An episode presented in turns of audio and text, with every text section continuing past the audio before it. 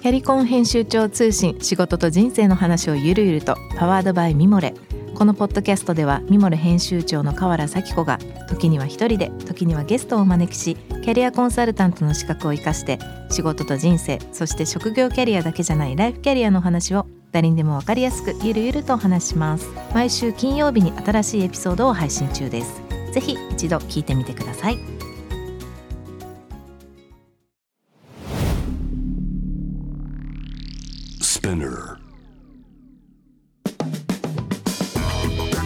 ナビゲーター中道大輔です。Vision to the Future with Forbes Japan このポッドキャストは物こと人の魅力を引き出すことで日本のカルチャーの価値を再定義し世界と共有するコミュニティプログラムです。Forbes Japan Web とは記事として連動し音声では SPINEAR を通じて主要リスニングサービスにてお聞きいただけます。 Forbes Japan ウェブは概要欄のリンクからぜひチェックをしてください。番組の X そしてインスタグラムアカウント名は BTTF アンダーバーコミュニティです、え、そちらの方もぜひフォローをよろしくお願いいたします、え、今回はですねこの Vision to the Future with Forbes Japan、えー、これまで約1年半ぐらいですかやってきているんですが、えー、その Forbes Japan 編集長藤吉正治さんをお迎えしてお届けしたいと思います。よろしくお願いいたします、はい、よろしくお願いします。え実はこの Vision to the Future with Forbes Japan ですね。あの Forbes Japan の皆さんと一緒にやらせていただいてもう本当に1年と数ヶ月経つんですけども、えー、この番組自体はですね来週をもって、えー、一旦 Forbes Japan とは終了ということになりまして今日はぜひそういう意味ではまあこれまでの総括も含めて、えー、今日はですね藤吉さんにある種こう僕とバトンタッチというかあの僕のことをいろいろ聞いていただきながら、まあ、最後に、まあ、僕のことそしてキッチャーのカンパニーのことそしてまあフォーブジャパンとの関わりとか、まあ、そういったもろもろのことをこう少しリスナーの人にシェアしたいなと思いましてわざわざお忙しい中藤吉さんに来ていただきました。ということであの早速ですけれどもちょっとずつね、はいはい、僕のこと多分あのいつもどちらかというと僕聞いてる方なんで皆さんの話を。あそうです、ね、少しでも、はい、あの最後シェアできるようになるといいか、まあ、僕もよくよく考えてたら中道さんとはお酒飲んだり食事したりとかするのをずっと続けてきましたけども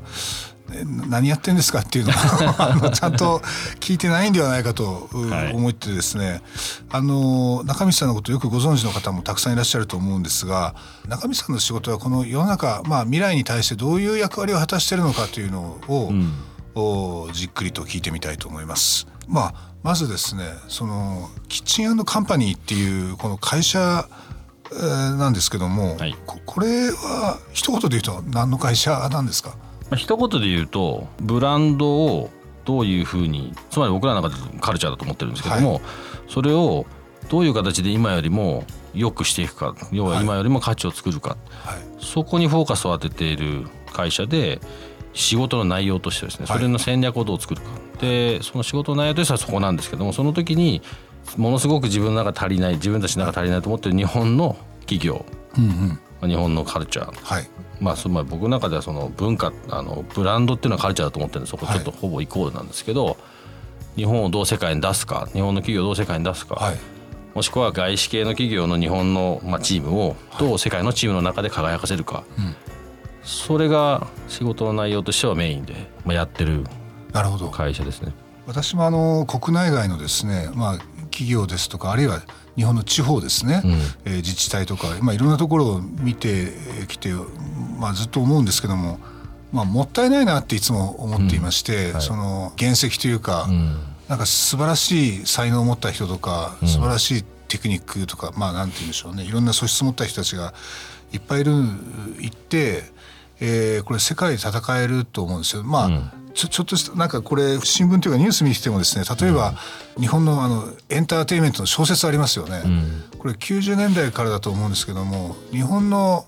小説ってめちゃくちゃ実は面白いんですけど、うん、まあ、言葉の壁があるのと制度の問題で本当は翻訳していけば世界的なヒットメーカーというかベストセラー作家って日本にいっぱい出ていると思うんですけども、うん例えばそれを翻訳する作業っていうのはこれお金もかかるし時間もかかると。うんうん。これは韓国の場合ですね、うん、国を挙げてやってるからあの韓国って、まあ、k p o p とかエンターテインメントドラマが有名ですけども実は小説の世界でもですね、うん、海外の本屋さん行くとコリアっていうあの小説って結構いっぱいあるんですよね。で、日本って、まあ、村上春樹さんですとかあの世界的な作家はいますけども、うん、本当はですねエンタメの世界ではもっともっといますしそう考えるとこれ小説に限らずまあ、どんな分野もですねもったいないなと思うことがいっぱいあると思うんですけど、中道さんがそもそもそのこれブランディングをしなきゃと思ったきっかけっていうのは何かあるんですか？そうですね、まあ、ブランディングというよりかはもう自分自身の今の仕事の会社を作ってきっかけは、はい、まあ今までの自分の生い立ちと全部つながってると思ってるんですけど、はい、僕12歳から25歳までイギリスで育ったんですね。これ西暦でいうと何年ぐらいなんですか？1988年です。88年から2001年まで。長いですね。はい。まあ行ったり来たりとか年1回ぐらい帰ってきたりしましたけど当時88年でまだまだ逆に言うと、まあ、当然インターネットもなかった年ですしまだ全然日本人とかはどこの国かも分かってないし、はい、いわゆるファーイーストって今でも言われますけどもう中国人も日本人も区別がつかないような時期に行ってでまあ、僕あのサッカーフットボールやりたかったのもありましたから、はい、やり始めてもともと初めなんかも日本人サッカーなんかできんのかって散々言われましたけど、でもその時のなんかまあその88年からその90年代前半、まあ、956年ぐらいまでのまあ高校生ぐらいから大学に入る直前ぐらいまで、はい、まあ大学少し入ってたかな。の時にいろいろそのスポーツ、まあ、フットボールというこうある種の共通言語を通して、はい、自分自身のアイデンティティとかも全くバカにされてるようなところから、はい。そうやって持っていけたとかそういうのはすごくおそらく自分の中での自信になってて、うん、でちょうど大学入っていろいろ行ったり来たりとか日本で少しギャップイヤー取って戻ってたりとか、はいはい、そういうのもあったんですけどちょうどその頃おそらくインターネットがバーって立ち上がってる時で、はい、ロンドンで僕あの洋服が好きだったんですけど、はい、洋服お金買うお金がなかった買うお金があんまなかったんで洋服屋さんでバイトしたらあの 少し安くなんじゃないかっていう浅はかな理由で洋服屋さんでバイトしてたんですね。はい。でその頃とかにその、まあ、いわゆるアパレルの業界ってまあデザインも含めて結構そういう新しいものに対して敏感な連中がたくさんいて、うんうん、そいつらがみんな東京はクールだって言い始めたんですよね。だからその日本人のなんか価値みたいのが。意外ですね。そうなんですよね。だからその時になんかおそらくですけど、はい、今まではメディアとかを通した情報しか入ってこなかったのが、うんうん。うん、自分たちでネットなりを通じて情報が少しずつ入るようになって、うん、まあ、ある種のこうフィルターを通らないような情報っていうのが入ってきたことによって、まあ、ささらにはまあ多分飛行機とかも含めてその旅行とかも含めて日本に行く機会が増えたりとかもしくはアパレルの業界なので、うんうん、日本に行く機会も多分増えてたんだと思うんですね。はい、でそうすると今度なんか日本がクールとかいう話がどんどん入ってくるようになって、はい、日本人としてのこう立ち位置もなんかすごい変わってきてるのを感じてた頃だったんですよね。あ意外ですね。まあ90年代ですよね。90年代ですね。90年代中頃からだと思ってますけど。第一世代が、その割と20代の若者、うん、そのぐらいの時期だと思うんですけども。うん、で僕は勝手な仮説でそう思ってるだけなんですけど、ただ。はい。明らかにそういうテンションがやっぱ増えてきたりもして。90年代の半ばってあれなんですよね。あのイギリスでクールブリタニアっていう言葉を、あの政府が言い出してオアシスとかロックバンドでいうとオアシスとか、映画でいうとあのトレインスポッティングとかあの労働者階級の、まあドラッグカルチャーを描いた、クールに描いてるっていうのをクールブリタニアあの現代アートもそうですけども、その後クールジャパンという真似新聞が出てきますけど あれの元祖ですよね。あのパッケージで、まあ、それにあの、その前の世代のポール・スミスあのファッションのポール・スミスなんかが、ブレア政権に協力して、まあ、彼が割と、えー、イギリスのそういうファッションシーンをこう世界にプレゼンスこう格上げしたような人でもあるので、ああいう人たちが出てきたこれククールっていう言葉が多分90年代の半ばぐらいにかっこいいイギリスっていうのが出始めて当時僕が覚えてるのはこれオアシスのインタビューだったと思うんですけども、来日公演で日本に来て東京来てなんかびっくりしたっていうやはり今中道さんがおっしゃったように。ななんて街だっていうこの、クールクールすぎるっていうこう、何もかもがなんかこうキッチというかですね、面白すぎるっていうことをインタビューで言ってたのを覚えてるんですよ。だからインターネット出てきて日本の面白さ外国人の目から見たら、なんか面白おかしく映ったんでしょうね。でなその頃ですね。でそれでまあその後まだ大学の最後途中でしたけどブリティッシュアウェイズでまあ仕事をするようになって、はい。その時はただ僕単純に飛行機のデザインとか、まあ、ブランディングです今の今で言えば。もうその時からそれやってたんですね。じゃあそのそれが好きで、はい。あと飛行場の建築が好きではい。もともとコミュニケーションの仕事をするっていうのを決めてたんですけど、ほうほう。まあ、大学の途中でもフルタイムで雇ってくれるし、はい。っていうし1年半ぐらいとかある程度時間決めて働いてみようって言ってはい。BA に入ったんですね、はい。ただちょうどその頃 BA がはい。ものすごいブランディングを変える時期だったんですよ、はい。ものすごい覚えてるんですけどちょうど僕が入った頃はい。までは、BA はグローバルエアエアラインだと、うん。だからいろんな国のいろんなアーティストのはい。いろんなその、まあ、アートワークがあの美翼にこうシンボルとしてだから、はい普通飛行機会社って例えば JAL だったら鶴のマークだし、はい。ANA だったらブルーだし、まあ、バージンだったらバージンって書いてあるしあれも大体全部ほぼ決まってるじゃないですか、その時初めて BA は全部の飛行機に全部違うアートワークではい。自分たちはもう世界中のエアラインですってやったんですよね。で大失敗したんですよ。大失敗して、はいはい。ダメだって方向転換をもうもう真逆に持ってってブリティッシュネスっていうのをはい。もう全てのブランドワークをブリティッシュネスに変えてもうものすごい多分お金かかってると思いますけど、うん。飛行機ものデザインも全てうん。全部変えて、まあ、今今のやつですね変えてビーンブリティッシュっていうことに誇りを持つみたいな方に変えたんですね。そしたらブワーって変わっていった時ででその頃にフルフラットを初めて BA が出してはい。ちょうどその時僕は BA で働いてたんですけどはい。そのチェンジのところとか見てたりとかあブリティッシュネスとかっていう話をすごいなんかなんかものすごいこう響いたんですよね。はいなんかそのあたりですね。そのあたりやっぱもともとコミュニケーション仕事したいと思ってましたけどあのあやっぱこういうのってやっぱすごく面白いしやってみたいと思って。人のなんかエエモーショナルななんか誇りとかね。ユユナイテッドとかなんかそういう気持ちをかきたてるうん。ものだったんでしょうね、そのブランディングが。でさらにはそのねその前にいろいろ日本が変わってきたとか、はい。そういう話も少しずつ聞いたりとか、はでいう時期も多分全部重なってで本当はまあ僕はロンドンでコミュニケーションの仕事はしたいと思ってたんですけど、まあ、なかなかやっぱ日本人の僕を雇う理由っていうのが見当たらないなと思って、な何社か当然話しましたけど、最後の面接とか、まあ、向こうってほら日本みたいに就職活動ここからこことかはいはい。何にも決まってないんで、ポジションが空いたらね探すみたいな。はい。だからそれで何か何回何社か受けて最後なんか3人ぐらいなったんだよなんてとか聞いてたんですけど、はいまあ、当然イギリス人たちが空いてて、うんで日本人の僕はや、まあ、それ僕の頭が悪かったっていうことは多少なりあるにしてもし良かったとしてもガチンコでイギリス人と戦える理由勝てる理由が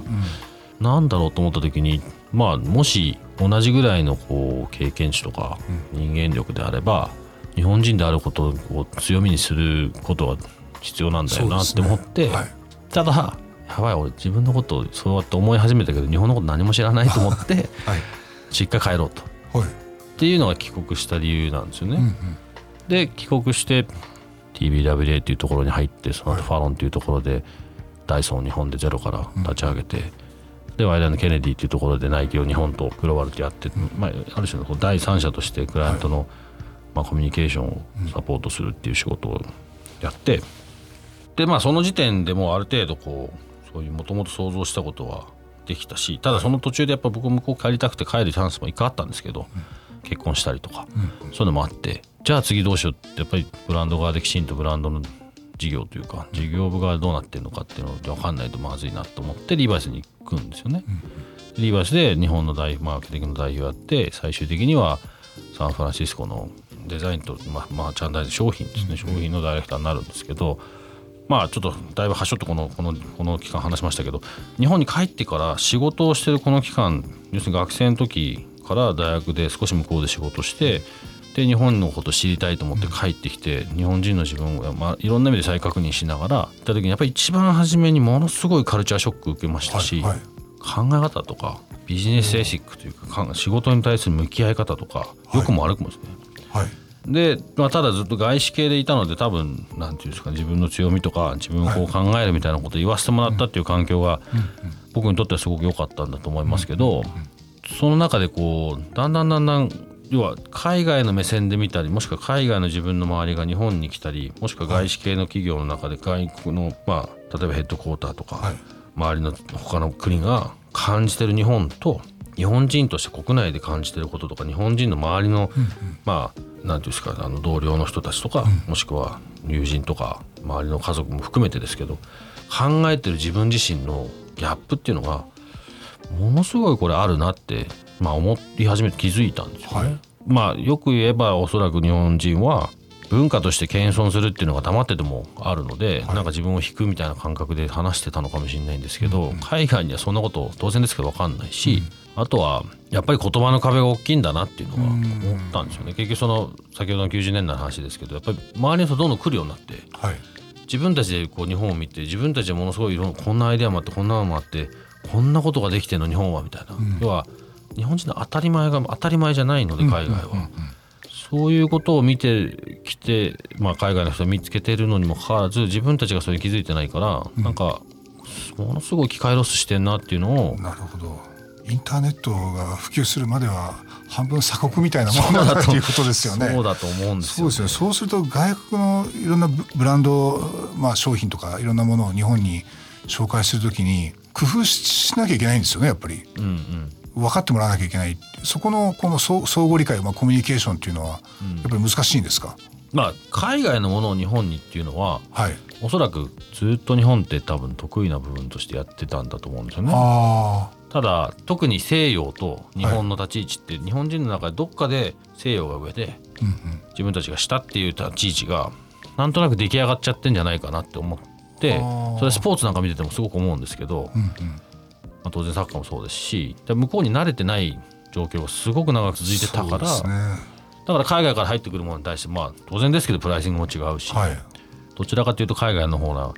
いいもので日本のものが安いものみたいなところがけ結構最近まで、まあ、今もまだあると思うんですけど。ね。多分ですね明治維新からですね 150年続いてる日本,、日本人に染みついてるもんで、やっぱりあの追いつけ追い越せっていうキャッチアップの精神っていうのが、あの明治時代にこう鎖国から今度開国してですね出ましたんで、結局あれですよねキャッチアップ追いつけ追い越せがこうずっと、まあ、きビジネスでもそうですけども、これ結構根強いなと思いますね。えうん。まあなんか多分それがあったから多分ね戦争で全部なくなっちゃってるからこんだけのスピードここまで来てるんだと思うんですけど、ただ海外から見た時の自分たちの足元はい。っていうのは、を知らないので、やっぱ問題というかもったいないというかこんだけすごいこと要するにこんだけ平均点の高い国、えうんうん。さらにそれが1億、まあ、少なくともまだ1億2,000万人の人がいて、で結果的に経済圏がまあまだ3位ぐらいのところにいるっていう、はい。こんな国はないないありえないわけですよ、まあそうで絶対に。すね。はい。普通に考えたらというかまあそれだけの教育のシステムとか、まあこれ本当に良くも悪くなと思いますけど、だからこの平均点の高さっていうのはもう絶対日本のアセットだと思うので、なんかそういうこととかも含めて自分たちのことを気づいてはい。世界を見れたらあもっと出し方とかが同じやり方とか、もしくは向こうにこう少しこう引けを取ってるっていうベースからやるんじゃなくて、はい。い、ろんなやり方があると思うんですよね。ね。海外の人が日本に来ていつもアイデアを探しに来るわけですよ。例えばそれリーバイスの時もそうでしたしリリーバイスというどういうアイデアを？例えば、えリーバイスでいうと、はい。まあデニムね主にデニムの,、はい。あのジーンズを売ってるのでデザイナーが日本に来てえはい。大体あの2年ぐらいの周期なんですよね。デザインしてから商品が出るまでって。でそう来て例えばそのシェイプといってどういうズボンのシェイプがはい。いいかみたいな話の今どんなことがトレンドになってるかとか、その中でも日本人って本当に本当に例えばパンクロッカーみたいな本当にピタピタのところから、結構その African American 的なブラックカルチャーにこうすごく影響されてるようなこうダボっとした感じだったり、はい。その真ん中でうまくあのモードとして少しこう大きめなシルエットでとか、いろんな人たちがそれなりのレベルでみんないろんなことやってるのですごいいろんなことがミックスされてるってことも含めて参考にしに来たりとか、あとはデニムの場合は、まあ、色落ちですよね。色落ちといってもともと基本リジットって本当にあのほぼ真っ黒というかそのまんまのあれの染めたものなんですけど本来は履き込んでいくことによっての色落ちっていうのは出てくるんですけど、はい。まあもうここ最近はそれを人工的に作るわけですよね。はい。でその時にどういう色落ちがいいかっていうのをはい日本のいわゆるヴィンテージショップに行って、はい。い、ろんなものを探し探し出すわけですよ。はい。でなぜかというとみまあ、日本のヴィンテージショップだけじゃなくて日本人はものすごい、まあ、中古の車もそうだと思いますけどものすごい丁寧に過去のものとか今までのものを大事に使ったり大事に育てて大事に取っとくのではい。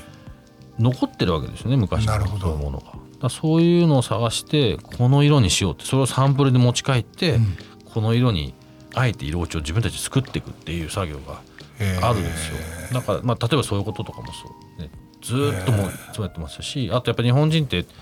いろんなとこから情報を得てはい。それをブレンドしてはい。自分たちで、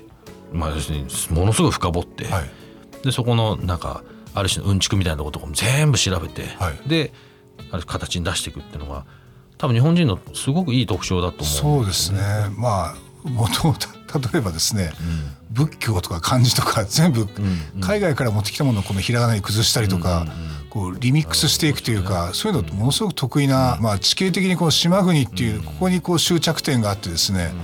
ここに全部やってきてこれを加工していくのが本当得意な国民性なのかなとはよく思いますね。え京都もそうですもんね。そうですよね。ここまで考えたことなかったですけど、確か。にまあだからそれがあるので例えば洋服のお店に行った時に、はい。アメリカ人のデザイナーが来た時に世界中のそういうこういろんなものがもうああるものす。ごい綺麗にちゃんと整って、はい。もう情報収集ができるし、はい。自分たちもそこにインスピレーションを感じるし、はい。そこになるべくじゃあどうやってそこに入るんだろうってやっぱ考えるしっていう意味で、まあそういう意味ではすごく大きかったんだと思うんですよね。ん。ティーバイスのケースで言うとそことかよくありましたし、まあ、それはナイキもそうだしもう多分いろいろクリエイティブの世界のは本当にそういうのがすごく多かった最近減ってんのがすごい気になりますやっぱり手手先を使った細かい工夫がいろいろあるわけですね。うん古着屋さん行ってもなんでこんないっぱい揃ってんだろうっていうぐらいありますもんね。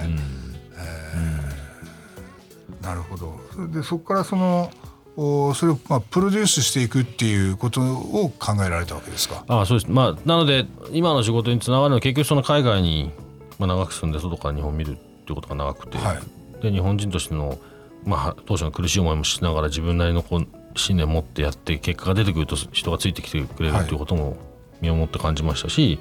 で日本に帰ってきてそういうコミュニケーションの仕事をした時にも、まあ、一応外資系の話、ね、仕事の内容だったんでそういう海外のやり方とかはいも見ましたしただ相手は日本人に対してのコミュニケーションなんで、はい。まあ、そこに対してのこう考え方とかも見てで今度リーバースに行ったグローバルのチームでグローバルの立場で日本だけじゃなくて海外どういうふうにしていかなきゃいけないかも含めて見た時に結局その自分たちがブランドを作るとか自分たちでじゃあクライアントさんのサポートする要するにクライアントサポートして仕事とかブランド側に立つ仕事とか両方やってきた時にこれ両方必要なんじゃないかなと。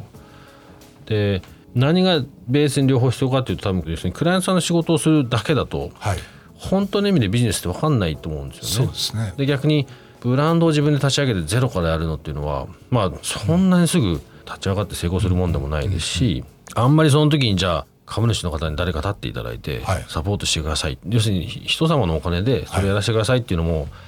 まあ、結構リーバイスの時とかにそういう株主の関係とか厳しかったというか辛かったんで、はい。あのもっとカルチャーを日本のリーバイスそうじゃないっていうのがあったんで。そうですね。それがあったから初めにそういうのやりたくないっていうのもあってあんまりそういう方向行かなかったんですよねだからちゃんとこの両方自分たちでできる範囲の中でやっていってそのうち形にしていくと本当にじゃあ僕らがブランドサポートしたいですって言った時にちゃんとブランドとかブランドビジネスが分かった上でサポートできますって言えるかどうかがまあ例えばクリエイティブエージェンシーで日本でいう広告代理店とこれ日本だけじゃ世界中のそうですけどそこと僕らの差別化にもおそらくつながるはずって信じてましたしまたもしかしたら最近ですとこういわゆるビジネスコンサルのはい。会社がデザインできますって言ってる会社も、まあ、最近増えてきてると思うんですけど、でもやっぱりコンサルとしてそのあんまり中身のブランドビジネスの本当の末端でじゃあどうやって毎日一本のデニムいくらで売って、はい。どうやってそれがこう実際のお金になって、それが結果的に巡り巡ってマーケティングの良さになってっていうのを感じれないんじゃないかなと思ってたんで自分たちでも少なからず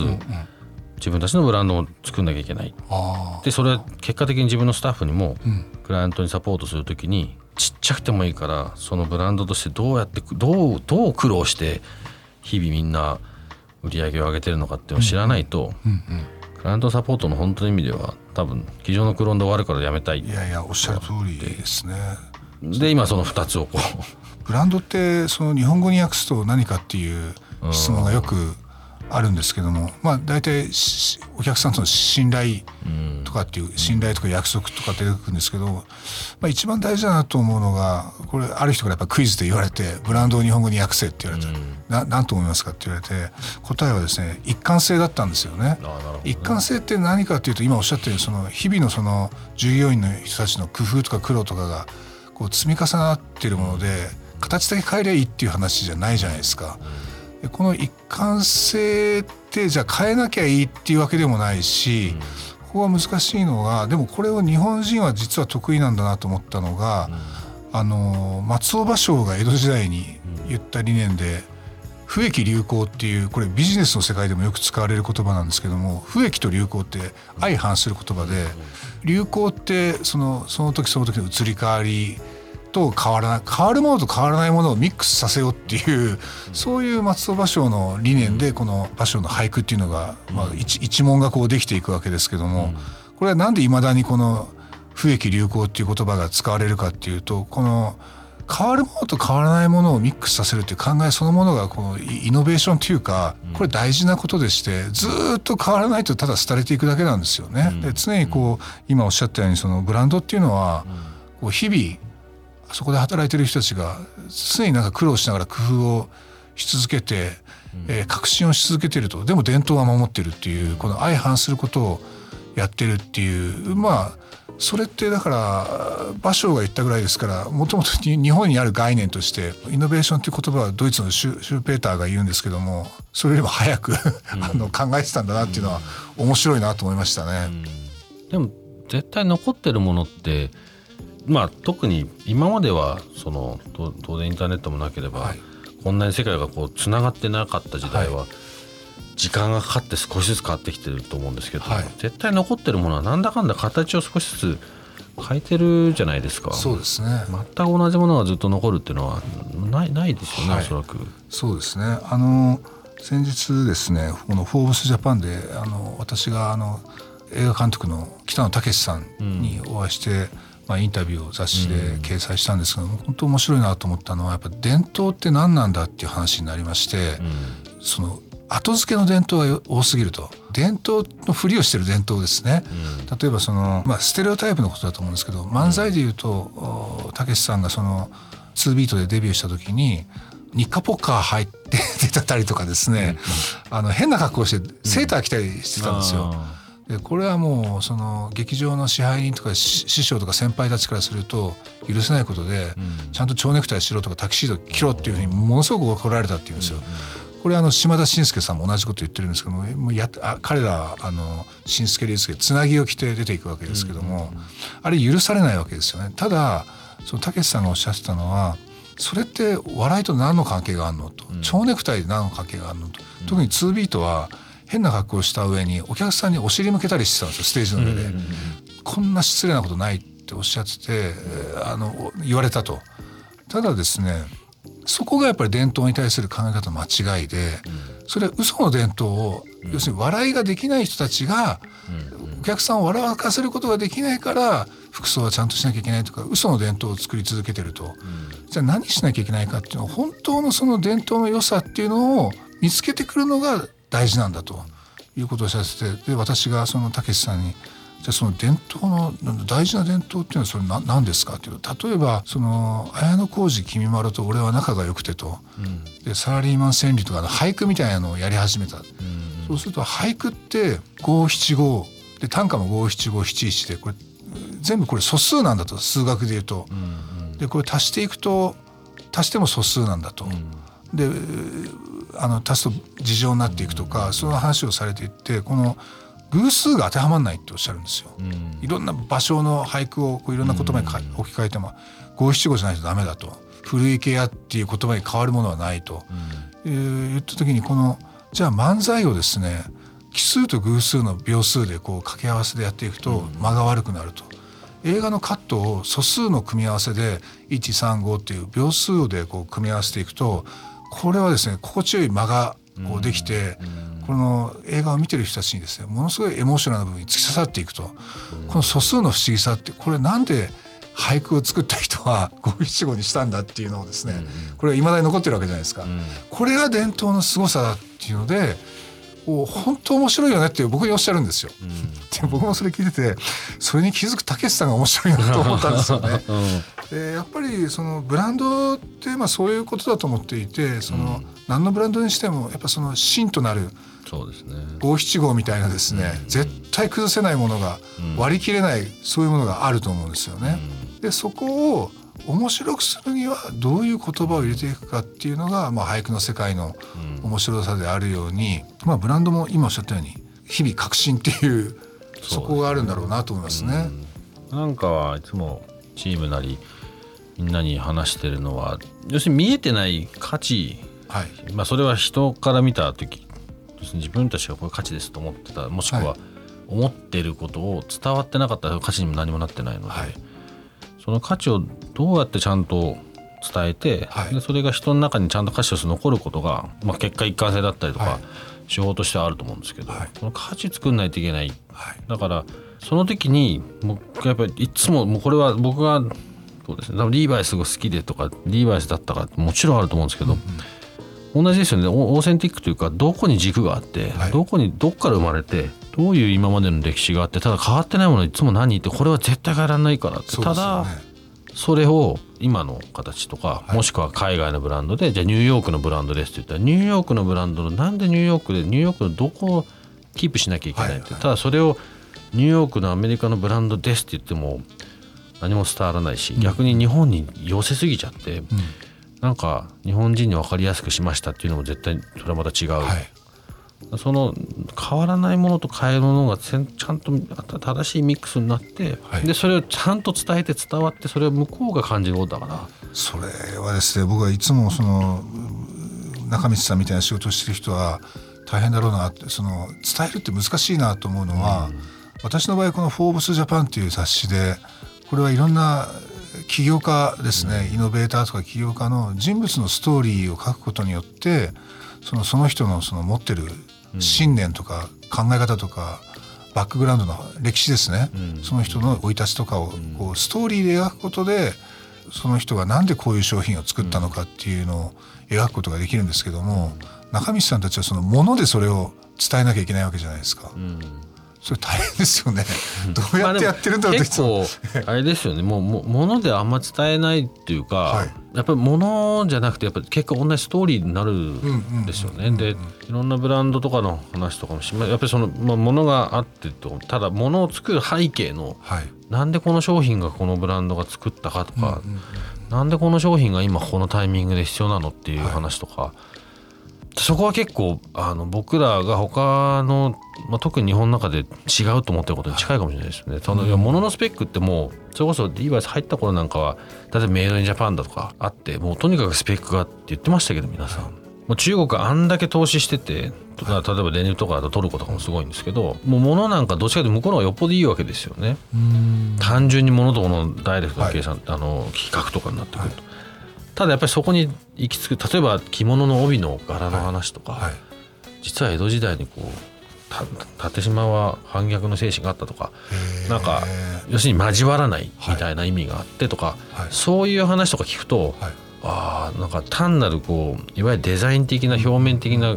こう柄ではなくて、ものすごい後ろに文化とかその時のこう背景とかその人たちの歴史とかが紐づいてて、その話みんな忘れちゃってるんですよね。だそれさっきの日本もったいないってことにつながりますけど。そこまで考えられてそれがいまだに例えば着物なんかそうですけどいまだに長いスパンで着てた衣食住の中で残ってるのって多分おそらく日本だけだと思うんですよね、中世のああいう人たちがあのコルセット着てるなんて絶対ありえないし、でそれが普通に街中で見ても別に何の、まあ、違和感もないというかそういうこととかもこう残ってってるっていうそこの日本の強さみたいのは、まあそれもねそのもったいないところに僕の中ではすごいつながってる文化の要素だなと思いそうですますけどね。そう考えていくとこういったブブランドを作れる、まあ、国って、まあ、いろいろありますけどもその国が共通するのっていうのはそのやっぱ文化的な歴史がこうせ成熟した歴史を持ってるっていうところが一つあるんじゃないでしょうかね。それがストーリーとなってえーそのものにこう表現されてる、あのやっぱり出来合いのものから組み立てだけでそれができるっていうそのブランドができるっていうわけじゃないじゃないですか。まあ、最近の中国はよくわからないですけどもその中国からも新しいブランドが出てくるんでしょうけど、うん、あのなんかそそういったその歴史的背景っていうのもあるんじゃないですかね、うん、そのストーリーを感じ取れる商品かどうかっていう。うん、あると思います、ね、例えばリーバイスってこう長く残ってるじゃないですか。やっぱ長く残ってるのはこうやっぱみんながかっこいいと思う何かがあると思うんですけど、そのかっこいいっていうのは単にその形だけなのか、違うと思いますね。本質なんだと思います、ね、本質って何なのかっていうのが、うん、こうなぜそれが伝わるのかっていうことですよね、うん、リーバイスはかっこいいなっていうふうに、うん、そこは興味がありますね。ただまあ本当に今今新しく、ね、できてるテック系の会社もブランドとしては、はい、あのそういう先ほど言った見えない価値っていう意味で言うと、うんうん。あると思うんですよね、うん、で中国からもそういうブランドは出てきてるでしょうし、まあ、最近の EV なんか見ててもそうだと思いますし、はい、だからまあ種類が違うと思うんですけど、はい、ただことこう日本とかもしくはヨーロッパとか僕が今まで生活してきた中で言うとやっぱそうあの藤野さんおっしゃったみたいな結局歴史とか、はい、そこに対してのこう積み上がってきたものがちゃんとベースになってっていうところは、まあ、個人的にも好きですし。なんか重いところがあるかもしれないですね、うん、車で言うとですね車の歴史で言うとあの日本の車よりもですねフォードとかアメリカの車の方が歴史は古いわけじゃないですか、で日本はそれをこう模倣して作ったわけですし、うん、1970年代ぐらいまではですねそのトヨタ自動車にしてもホンダにしても日産にしてもちょっとやっぱり安っぽい車っていうふうに海外では見られてたのが、うん、70年代の半ばぐらいからやっぱりこう一つのブランドとして確立していく、うん、その本当は先輩であるフォードとかの方が歴史はあるんでしょうけども。うんブランド価値としてはどんどんどんどんこう追い越していくわけですよね世界的ブランドになっていくっていうのはやっぱりその作り手側のその思いっていうのが商品に表れているあのブランドになったきっかけは公害なんですよね。あの公害の排ガス規制が70年代にアメリカで法律が規制がされた時にまあアメリカの自動車会社は何やったかっていうと政治的なロビー活動をやるわけですよ。その法案が通らないように お金でなんとか解決しようとするんですけどやっぱりそこでトヨタとかホンダとか、まあ、本田宗一郎さんとかそうそうですけども技術で解決しようっていう発想があってあのエンジン開発でですねその排ガス規制をクリアできるような技術的に優れた自動車を作っていくっていうことでステータスをまあ、日本車って上げていくんですよね。そこのなんかストーリーが金で何とかしようとする人たちと、やっぱり技術の問題は技術で解決すべきだっていうことで、えー、そこそこが一つのストーリーなのかもしれないですよねブランドを作っていく。確かにまあ、日本の企業はそういうのは技術革新でこう伸びれる時は多分まあそれが70年代とか80年代とかのバブルを支えたたんだ、ね、支えてたんだと思いますけど。いや金で解決もできたと思うんですよ、うん、でもそっちの道を取らないっていうなんかスピリ,、スピリッツの方ですよね。ものづくりに対する、まあそのスピリッツっていうのも結構ブランドストーリーにですね、関わってくるんではないかなと。なんとなくこういろんな歴史見てて思いますね。哲学みたいなもんです、ね、そうですね。そのななんでそれをあなたは、うん、その作ってお客さんに売るのかそれを作るのかっていう哲学どこにあるのかっていうことですよね。うん、まあ、それはあのハイブランドのそのルイ・ヴィトンにしても何にしても、それ持ってると思うんですよ。持ってますね。日本の企業も持ってたはずのまあ持ってるんでしょうけど最近やっぱ課題なんですよね。やっぱり本当にこれは日本語の問題だったりももしくはその英語っていう言葉に対しての、まあ、言葉の壁だったりすると思うんですけど、はい、伝えるのがものすごい下手くそっていう。表現下手ですかね。それは、まあ、多分さっきの技術革新っていう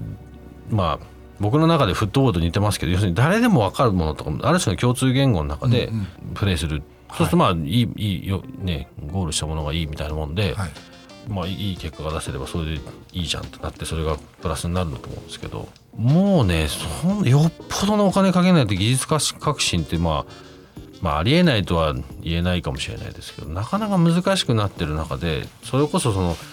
背景とか歴史的な事情も含めてですけど、自分たちがなぜこういうことやってんだとか、まあ、そのフィロソフィーですよね。そういうのが差別差別を他の他のブランドな企業ともしくは国と差別化に対しては非常に大事だと思うんですけどそこ見えない価値は伝わって初めて価値に変わるので伝えないと、何の意味もないんだよなっていうのはもう最近のテーマですもうとにかくずっとそれ言ってますけど。まあそれはさっき最初におっしゃったようにですねそのインターネットが出てきてそのあるいはイギリス人がその日本に来て、日本の面白さに気づくっていうように、今までそこに関われなかった人たちを関わらせると発見があるんですよね。要するにあの血を混ぜろっていう言い方がよくありますけども、多様性の重要性ってそういうところで気づかないところ気づかせてくれるという、そこが重要じゃないですかね。確かに絶対そうですね、えー、僕そこにどうしても耐えられないのがそういう海外の人が日本に来てアイデア持ってかれてるのにそれに逆に国も含めて乗っかってるっていうのはもうクールジャパンの話は何度もしてますけど、はい、もう何を言ってんだと思うんですよね。やっぱ自分たちでそこもしかしたらそういうそういう意図でやってたのやってるいるのかもしれないです。そこはあんまり僕が知らんだだけかもしれないですけど自分たちでこう行こうって言って考えてそれを形にしてっていうもうそのなんか向こうにおんぶに抱っことかもしくは追いつかなきゃっていうマインドを一回捨てるっていうのを、まあ、そうするといつも大体こう教育の話に戻ってっちゃうんですけど、やんないといけない。そのために外見ないと外出て自信持たなきゃいけないし、だからこの番組でももうとにかくリスナーの人にとにかく外出た方がいいっていう話はしてるんですけど。なるほどキッチンカンパニーっていう名前を会社につけられて、はい、これこれねキッチンキッチンって台所、はいはい、台台所会社ってどういう意味ですか？これはあの何度も聞かれるんですけどこれの大元は僕が大学の時とか、まあ、そこからずっとですよね。なんか家でみんな呼んでパーティーでしょうか、っていうと大体人ってお酒と食事のところに集まるんですよね。そうなんですよね。はい、で結果的にいつもパーティーやろうぜって言って大体最後みんなキッチン周りでなんかちょっと食べながら酒冷蔵庫出しながら飲んでて。でさらにキッチンでその料理をするっていうプロセスは、僕の中その ingredient あの食材を調理して、料理してお皿に盛り付けて出して美味しいって言ってもらえるってこのすごく僕の中でクリエイティブなプロセスだなって思ってましたし、はい、自分たちはそういうとこでシェフの役目になるだろうなっていうのがあって、はい、なりたいっていうのも。でじゃあそうしようと。カンパニーって、まあ、会社っていう意味も当然あるんですけど仲間っていう意味もあるじゃないですか。うんうん、台所仲間。でそれを僕一人じゃ絶対全部できないし、はい、それを自分たちの会社の仲間ももちろんそうだし世界中のパートナーになってくれる今までの、まあ、今までいろいろんなことやってきた人も、うん、まあ、それはクライアントさんももちろんそうだしいろんな人たちと仲間になって一つの、まあ、美味しい飯を作ろうっていうのがスタートです、なるほど確かにキッチン食べながらっていうのが一番これコミュニケーション。そうですね。それ世界共通だと思います。世界共通ですよね、ありがとうございます、はい、あのー、今日はなんか中道さんと最終回まであと1回っていう時なのに今更 中道さん何やってたんですかっていう話を飲みながら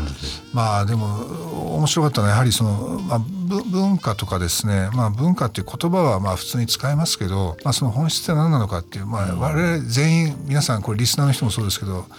生まれてきた背景とかですね、こうなんなんでその地に生まれたのかっていうでそこで育ったのかっていうバックグラウンドを持ってて、バックグラウンドっていうのが、まあ、その人を作っている要素の一つでもありますから、まあ、それがなんかその人の人生ライフストーリーですね。ストーリーの一つをなすものであり、まあ、そういうのを考える機会になったんではないかなと思います。今日はちょっと中道さんのお話を聞きながら、はい、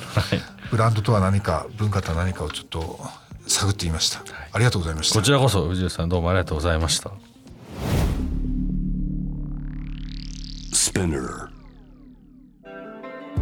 藤吉さんとお送りしてきました。この最後から2回目です「Vision to the Future with Forbes Japan」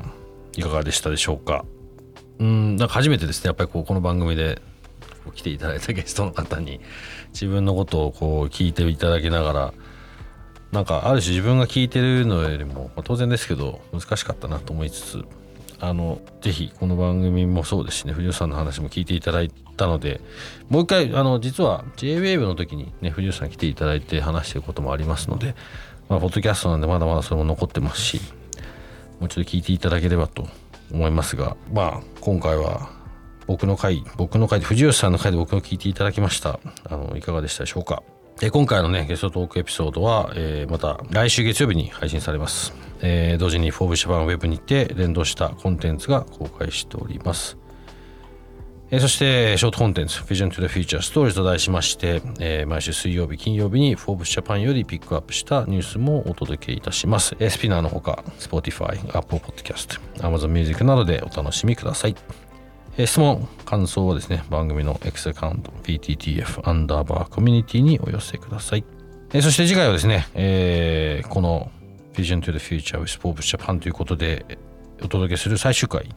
になります。これまでをね、ちょっと僕一人で振り返りながら、今後のことについても少し話したいと思いますので、ぜひお楽しみにしていてください。Vision to the Future with Forbes Japan、えーここまでのお相手は藤吉さんと長渕大輔でした。ありがとうございましたありがとうございました。See you next time.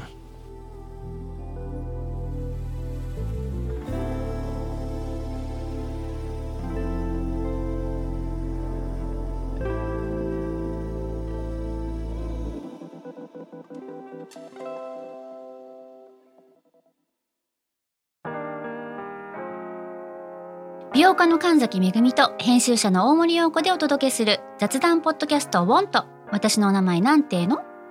ふと私って誰なんだ？と自分がぐらついてしまうそんなあなたと毎日を楽しくするサバイバル術を一緒に考えていきます。ウォンとは毎週水曜日朝5時に配信。ぜひお聞きのプラットフォームでフォローしてください